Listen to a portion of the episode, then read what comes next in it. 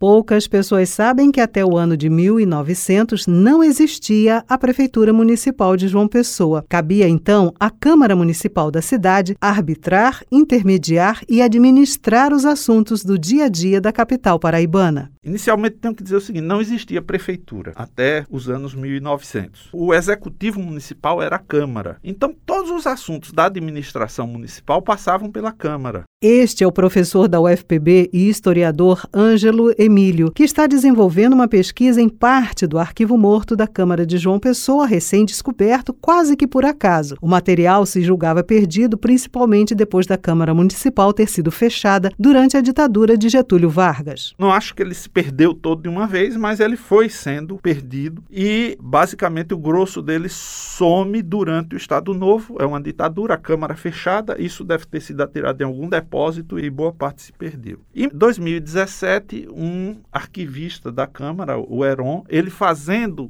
uma arrumação, ele localizou fragmentos dessa documentação. Os documentos antigos encontrados recentemente remontam, por exemplo, aos anos 1823 você vê muitos elementos do cotidiano urbano e você começa a se lamentar da perda do mais. Vão aparecer assuntos, assuntos que a Câmara tem que lidar. Por exemplo, o caminho para Recife, saindo aí, né, pelo Trincheiras, Cruz das Armas e você vai em direção a Gramame, atravessa a ponte, segue, né, Jacoca, o Conde, né, Alhandra e vai até Goiânia e de lá para Recife, caminho terrestre. Então aparecem documentos lá de 1823, 25, 27 mais ou menos por esse período, falando que a ponte está para cair e que tem que consertar, senão vai dificultar o contato com Pernambuco e o abastecimento de gêneros, particularmente farinha, que é o grande gênero alimentício, vai faltar farinha na cidade. Aparecem notícias de que estava havendo assaltos nessa ponte. É presumível, passando pessoas, cargas, um lugar meio ermo, é fácil de se fazer tocaias. Fala-se da ponte de Mandacaru,